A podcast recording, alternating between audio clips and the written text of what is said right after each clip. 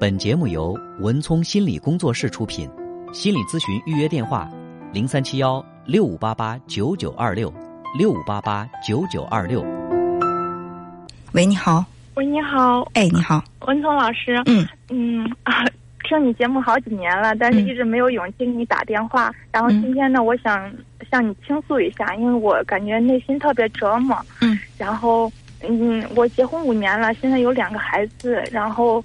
大的快五嗯快五岁了，然后小的才一岁八个月嘛。嗯嗯。然后我我我和嗯孩子他爸是嗯反正是自由恋爱嘛。然后嗯他是独生子，然后我比他大一岁。我我觉得嗯从始至终我我总是有有点那个照顾他。然后 然后嗯我觉得结婚结婚这几年以来，然后感觉他对我。关心不够，然后，嗯，我今天倾诉的就是，我感觉我我特别累，然后，我我是一个老师，然后，嗯，今年教高三，嗯，然后两个孩子就是从小到大都是我晚上都是我自己带的，嗯嗯，但是周围我感觉工作比我轻松的人多，他很多，然后他们婆婆都会稍微分担点儿，但是我觉得几年来。自己没有休息好，然后特别特别希望，嗯，婆婆给我分担一点，嗯，然后，嗯，我女我老大是个女儿嘛，然后她她一岁的时候，啊我都特别想让我婆婆给我分担嘛，然后那时候给她说呃明示啊暗示啊，她都丝毫没有 接替的意思。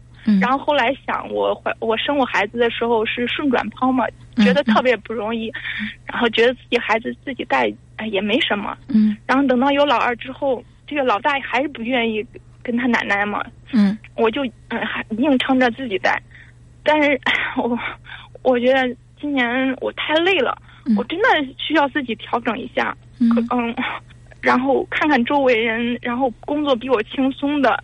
然后婆婆都会分担一点，嗯，然后我婆婆确实是比较懒的人，我公公好像我公公比较勤劳，然后，嗯，他好像曾经很多年前生一场重病嘛，所以他比较嗯关爱自己的身体，然后，我我所以我觉得有时候跟跟我老公生气，然后他说事情过去就过去了，时光也不可能倒流。但是我觉得我这个心结解不开。嗯嗯嗯，为什么两个孩子都是你自己带呢？就是在你带孩子这个过程当中，老公在哪儿？嗯，就是晚上都是我俩。嗯，我我我老大是我老大的时候，我老公有段时间必须得开郑州嘛。嗯嗯，那段时间就是他即使周末回来，他。他也不跟我们在一个屋里休嗯睡觉嘛，就是说他好像他没有适应当爸爸的角色。嗯嗯，如果说这个爸爸的角色还没有适应，为什么接着要养老二呢？嗯，要老二这个决定是谁做的？当时我嗯，应该是嗯，反正应该是我吧。嗯，你做的。因为我们这儿好像拆拆迁嘛，然后想多要一个孩子，不是就想哎呀，反正早晚都得要嘛。嗯，所以觉得。想，人家都说婆趁婆婆年轻，嗯，早嗯，然后就想反正对，人家说趁婆婆年轻，但是人家并不了解你家里的情况，婆婆并不愿意给你带孩子。这个其实，在生老大的时候，你在心里应该知道的，她不愿意带，而且也真的没给你带，而且你老公也不愿意在照顾孩子这方面对你给你有所分担。其实这种现状，在生老大的时候你就知道，生老二的时候。可能你会抱着一个期待，就是我老公成熟了，或者说是我我婆婆觉悟了，他们都来替我分担，我的日子就没这么辛苦了。但是这个事情如果没有提前沟通好的话，要孩子就等于是没有准备好。所以确实后来我觉得，嗯，确实感觉自己太可怜了。嗯，然后。我婆婆她是白天帮我带，晚上不帮我。但是我觉得，我就是长时间休息不好，自己觉得自己也有抑郁症那种感觉呀。嗯嗯。然后其实，呃，你这样说的话，就是你婆婆并不是完全不给你带，只是她晚上不给你带。可是我觉得，一个人连续几年不休息好，嗯，就说心情也不会怎么好。我明白，我理解，但是嗯你希望的是，不管是白天还是晚上，都由婆婆来带孩子。我说哪怕他替我分担几天也行。怎么来分？担这个事儿？你跟他谈过吗？然后原本就是计划，嗯，就是这个十一，然后让孩子断奶嘛。其实孩子已经一岁多很多了。嗯嗯然后他他突然检查出来，然后要摘除子宫嘛，做个手术，然后医生又让他嗯休息三个月。嗯。然后我 我觉得我情绪彻底。但是这个这个并不怪婆婆，她也不想生病，不想去做这个摘摘除子宫的手术。而且摘除子宫对一个女性来说也是一个不小的手术，休息三个月，我觉得也是也是理所当然的。嗯，我可以理解。我觉得嗯每个人都不想生病，我我非常理解他。嗯但是我我纠结的是，前几年他为什么不帮帮我，然后让一个让一呃让一个媳就是一个嗯媳妇儿，然后觉得 比别人的，我觉得嗯、比别人都要累那种感觉。嗯，可能你比一些人累，但并不是比所有人都累对对，你说的太好了。啊。呃只是说我们看我们看到了那些比我们生活更轻松的，但其实我们并不知道那些看似比我们轻松的人，他们的生活在经历什么。我们看到的可能是一个表象。如果让别人看的话，可能觉得你的生活也不错呀，你婆婆白天还替你带孩子，他们也会这么理所当然的觉得你的生活不错。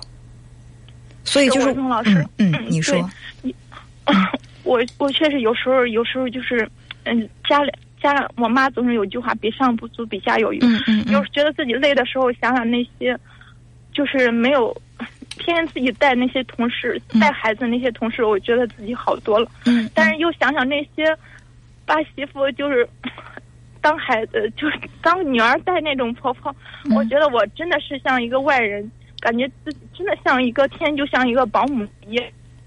呃，你身边就是把自己的媳妇儿当女儿看待的，呃，不多，但是也有。对，不多，你也知道不多是吧？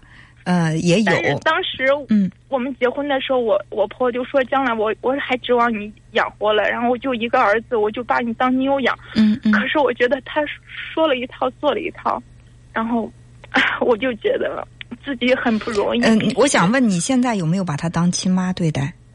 我觉得我对他非常好，但是他觉得我对他不够好。对，然后这个话说到点儿上了。你觉得你对他非常好，但他觉得你对他不够好，是吧？他可能觉得他对你也已经很好了，白天都替你带孩子，但是你还是觉得对我不不够好。所以这个好与不好，它其实有很大的主观的成分。对对是吧？对，就是我们觉得我对你那么好，你怎么不领情？对方说你哪儿对我好了？我没觉得你对我好啊。所以你觉得，你看我这婆婆怎么这么就是嗯自私呢？都不照顾我，让我一个做儿媳妇的那么辛苦。可能你的婆婆说我已经很，我已经觉得我很做的很不错了，周围呢一天都不给自己的孩子带呢。那我还不管怎么说，白天给你带孩子，晚上我不带，那我不能白天晚上都带，带孩子也是很辛苦的一件事儿。所以他觉得我这么大年龄了，我我白天给你带孩子，晚上我还不能睡个好觉吗？他也会觉得很委屈。所以很多东西站在不同的角度去看，他可能感受不一样，得出的结论也不一样。所以作为我呢，我特别能够理解你现在的这种心情，就是你你有太高的期待，就是我的老公懂事儿，我的婆婆。特别能能够去照顾我们的生活，这样的话，我生两个孩子很轻松，我既可以兼顾我的工作，也可以在生活上不那么辛苦。但事实的情况和你当初的期待落差太大了，这是你心里的这个矛盾点。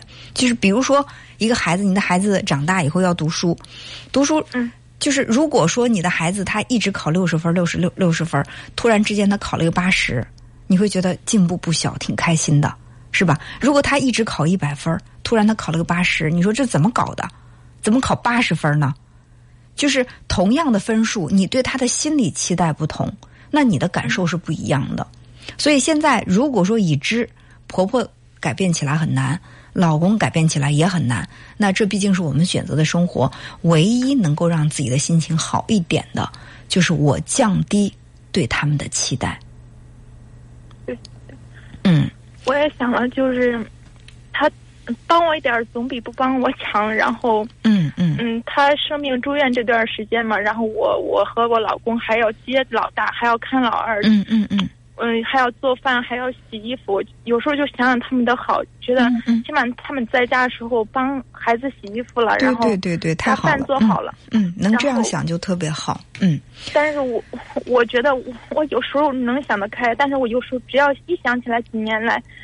他们没有替我分担过一天，然后我就觉得，嗯，那你要说他没有替你分担一天，他白天替你照顾孩子，这个又怎么解释呢？这好像是两种矛盾的说法。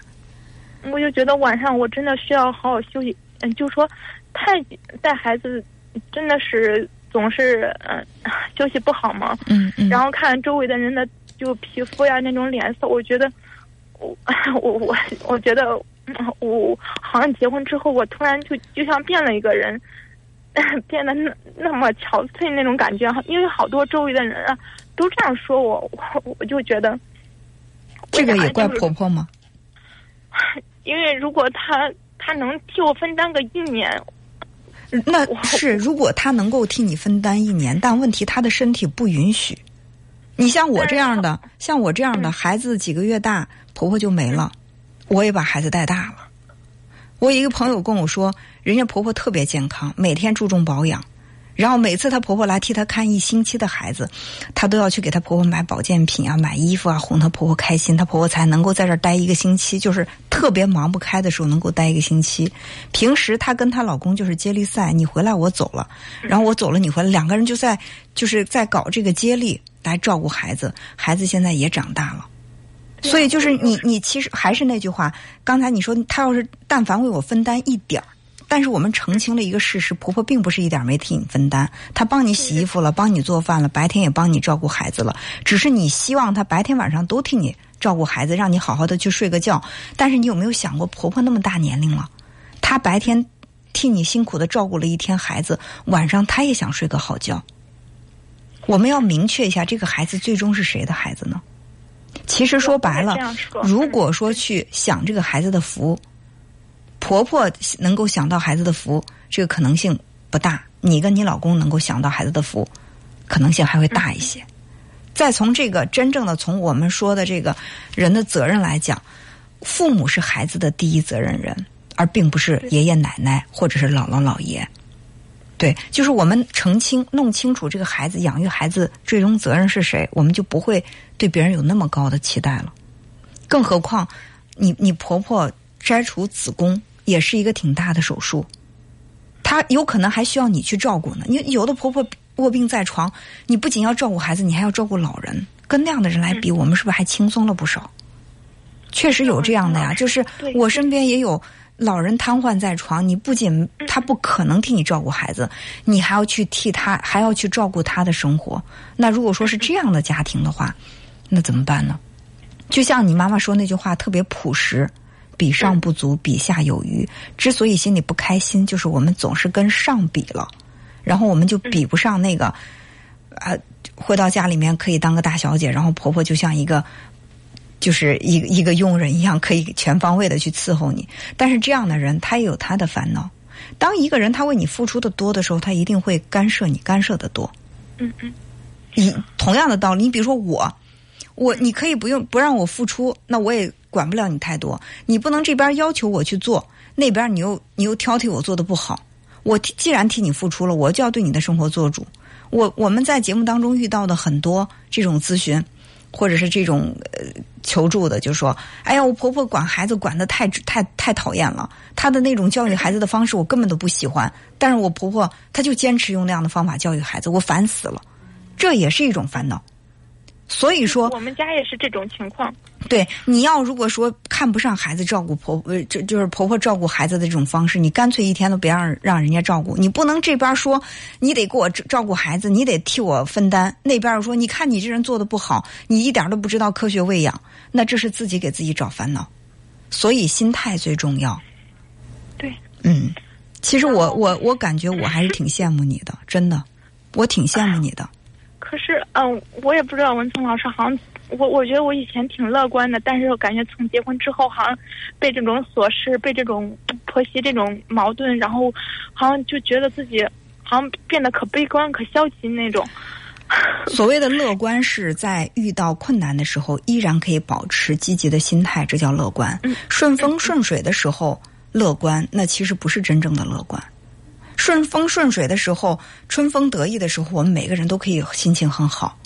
这个不能够去考量一个人的心态怎么样，真正能够去评价一个人的心态好与不好，就取决于他在遇到困难的时候，他在面临人生困境的时候，他是用什么样的态度和心境来对待的，这才属于说是乐观。一个乐观的人，如果说我天天喜事儿迎门，我天天就是特别的开心，没有任何的烦恼，那我我我乐观是自然的。但是如果说我遇到了一些打击，或者我生活遇到一些困境，我依然可以很坚强的去面对，甚至还可以保持着一个比较不错的心情，这才叫乐观。是我，我觉得我我我被这种事儿就是感觉，呃，把自己情绪就是感觉搞得很不好，然后我觉得好像把这种这种性格、这种情绪都带给我自己，我的我的女儿嘛，然后然后我觉得我非常不希望她看天天看见这样天爱抱怨，然后。天就可不开心的妈妈，然后所以我就想打这个电话，然后让你教教我怎么办。呃，我就是用一句话来总结我们今天这个谈话，因为时间也不短了。呃，这个甲乙丙丁在我们的这个微信公众号上留了一句话，是这样的：降低标准，换位思考，自立自强，寻找最美好的媳妇儿。把这句话送给你。好不好？谢谢，谢谢，谢谢文聪老师。哎，好，那就这样。好，嗯，再见。好，再见。嗯，好。本节目由文聪心理工作室出品，心理咨询预约电话：零三七幺六五八八九九二六六五八八九九二六。